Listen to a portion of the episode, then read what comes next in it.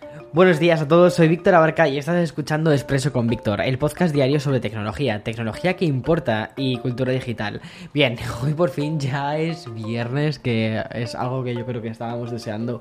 No sé si todos, pero yo al menos es como, por favor, lo necesito ya. Bueno, hoy vamos a hablar de PlayStation, de Xbox, de todas las plataformas de streaming, cosa que me encanta hacer los viernes. Y vamos a abrir el bloque informativo de los viernes contándote la próxima gran novedad que va a integrar Twitter y que puede ser que cambie para siempre la forma en la que vamos a interactuar con la red social.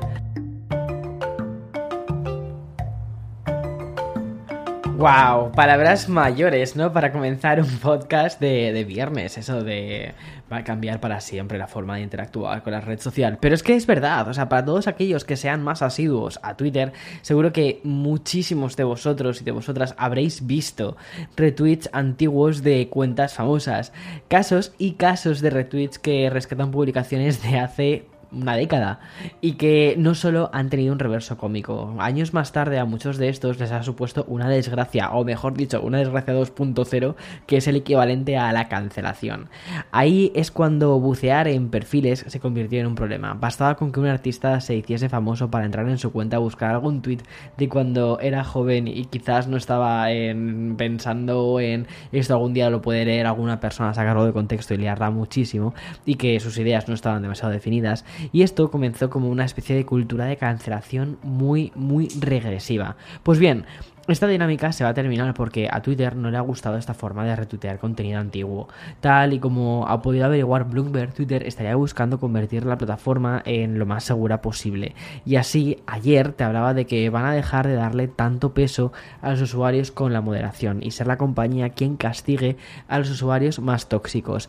La vuelta de tuerca es lo que han llamado ellos como privacidad social. Es un término, un término muy orwelliano en principio, pero es un término que significa unas medidas entre las que se incluye la posibilidad de archivar publicaciones antiguas, es decir, ocultarlas, ¿vale? Que nadie las vea.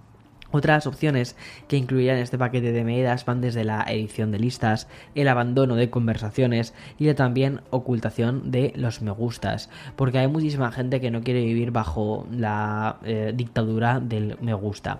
Bueno, pues para cerrar ya el bloque también informativo, voy a poner el broche a la semana más Twitch que hemos tenido este expreso eh, y quiero hacer un breve eco del seguimiento de la huelga que te conté el otro día de los streamers del pasado miércoles. Bueno, pues según informa The Verge, bueno, te pongo antecedentes, perdona. El otro día eh, se hizo una huelga eh, por parte de los creadores de Twitch, básicamente protestando con que la plataforma no estaba haciendo nada para evitar eh, que hubiese mogollón de gente super troll que está vulnerando y está insultando a colectivos minoritarios, ya sea temas de, ah, que sé, racistas, homófobos, transfobos, o sea, de todo. O sea, a veces la gente se le va la pinza, se pone ahí a despotricar y la plataforma pues no está haciendo nada y los creadores han dicho, eh, ya está bien, ¿vale? De que vengan aquí a insultar.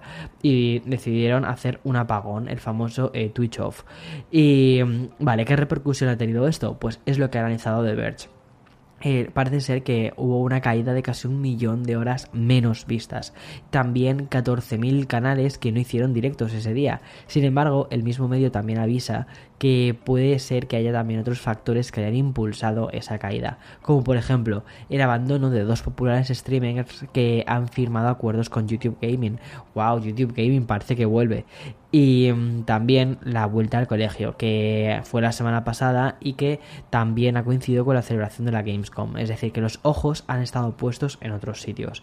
Vale, y antes de empezar ya con toda la parte de videojuegos y con toda la parte de series, voy a hacer una pequeña pausa para el sponsor de este eh, programa y después nos ponemos las pilas con esto.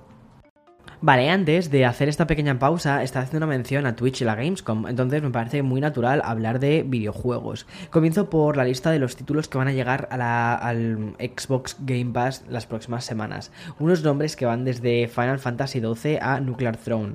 Tras ver cómo a finales de agosto se sumó la saga Quake, los, usuarios de Microsoft recibirán Sargent Simulator 2, Craftopia y Crown Trick. Por su parte, los usuarios de PlayStation Now van a poder disfrutar de todos los juegos clásicos de la saga Final Fantasy. El primero que va a llegar a la consola va a ser el Final Fantasy VII, el original, ¿vale? El de hace mogollón de años, no el remake. Será el 7 de septiembre en una especie de guiño y a partir de ahí irán aterrizando en el servicio título tras título eh, cada mes, ¿vale? Y sin salirme de Sony, tengo que retomar un tema del que ya te hablé hace un par de viernes, creo que fue. Seguro que recuerdas que te conté que había una versión más ligera de PlayStation 5 y que esta se está probando en Australia. Pues bien, la consola ha seguido comercializándose en otros territorios, como por ejemplo Japón o aquí también en Estados Unidos ya se puede encontrar. Bueno, tampoco es que sea una locura, ¿vale? Porque resulta que esta versión cuenta con un nuevo disipador de calor eh, mejor que el original, reduciendo su peso en un total de 300 gramos. Hay que tener en cuenta que la nueva versión de PlayStation es la consola más grande que han hecho, bueno, es la consola más grande de la historia, y en parte se debe al mencionado disipador, de calor que sirve para enfriar la PlayStation 5. Me imagino que a medida que vayan mejorando esto, irán haciendo que sea un poquito más pequeña. Y bueno, a ver qué pasa, porque es que ahora mismo es un super armatoste.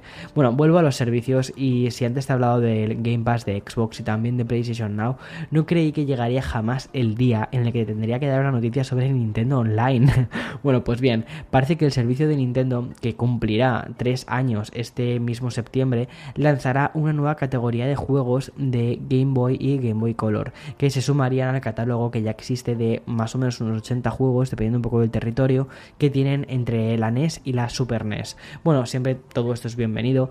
Lo que pasa es que considero que de verdad Nintendo se tiene que poner un poquito las pilas con su servicio online, porque es que es, o sea, mmm, no sé, en fin, es un poquito pleistocénico. Eh, tenemos juegos que son súper antiguos. Eh, se paga, sí, se paga un dinero, creo que son como 19 dólares al, al año, que tampoco es tan, tan, tan, tan poco. O sea, que muchas veces puedes conseguir el el este de, de, mm, PlayStation por unos en online de PlayStation por unos 60 mm, dólares 40 dólares incluso. Y no hay tanta diferencia ya respecto al de eh, Nintendo para lo que te ofrece el de Nintendo. Yo por lo menos yo nunca he utilizado la consola virtual que tiene Nintendo eh, del, del, online. Y pago al final el online simplemente para conectarme al Animal Crossing de vez en cuando y jugar online un poco con algunos amigos y para el Splatoon ya está. Entonces me parece que es un poquitín mmm, pero bueno Yeah. Que vayan mejorando el servicio me parece que es lo que tienen que hacer. Pero lo que tendrían que hacer es más velocidad de crucero, chavales. Un poquito más. Bueno, y para acabar la semana, que tenía muchísimas ganas de acabarla y empezar a disfrutar del fin de semana, nos damos una vuelta por los estrenos de las plataformas de streaming. Y sin duda, el gran lanzamiento de este viernes está en Netflix. Y es que hoy se ha subido los capítulos de la última temporada de la serie española más exitosa de la historia, que es La Casa de Papel. Pero ojo, el lanzamiento viene con un poquito de trampa. Para exprimir aún más la ficción sobre los atracadores más queridos, Netflix lo que ha hecho ha sido dividir la quinta y última temporada en dos bloques. Así que el cierre definitivo lo vamos a ver el próximo 3 de diciembre. Hasta entonces veremos unos cuantos capítulos y después ya veremos el final. No es el único estreno top de la semana, porque si miramos a los vecinos de HBO, vamos a encontrar que mañana sábado significa la vuelta de lo que hacemos en las sombras. Una de las comedias más divertidas de los últimos años y que lo que hace es seguir el día a día de unos vampiros en el mundo actual y bueno, esta va a llegar a su tercera temporada. Apple TV se espera el próximo martes que esté en un documental sobre el actor Daniel Craig y su experiencia durante los 15 años interpretando a James Bond. La verdad es que Apple TV en esto creo que también tiene que mejorar un poco en cuanto a lo que es la cadencia de contenido. Y por último, dos lanzamientos que parecen haberse intercambiado en cuanto a las plataformas.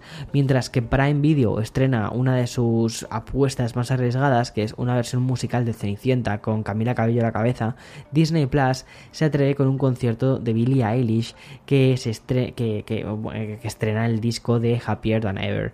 No sé a ti, pero a mí me hubiese parecido mucho más lógico que Cinderella, la Cenicienta, estuviese en Disney Plus y que Billie estuviese en Amazon o incluso mejor en Apple TV Plus para continuar la saga que dejó con el documental que tiene dentro de esta plataforma. Pero bueno, al menos eh, yo, lo que me parece muy curioso es como todos estos artistas al final no se casan con ninguna plataforma forma eh, y van publicando un poco a medida que les va apareciendo.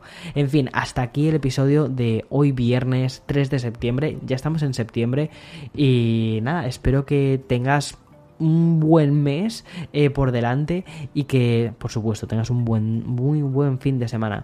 Por cierto este domingo subo subo podcast vale subo podcast de eh, café con Víctor. Así que ahí te espero. Chao chao chao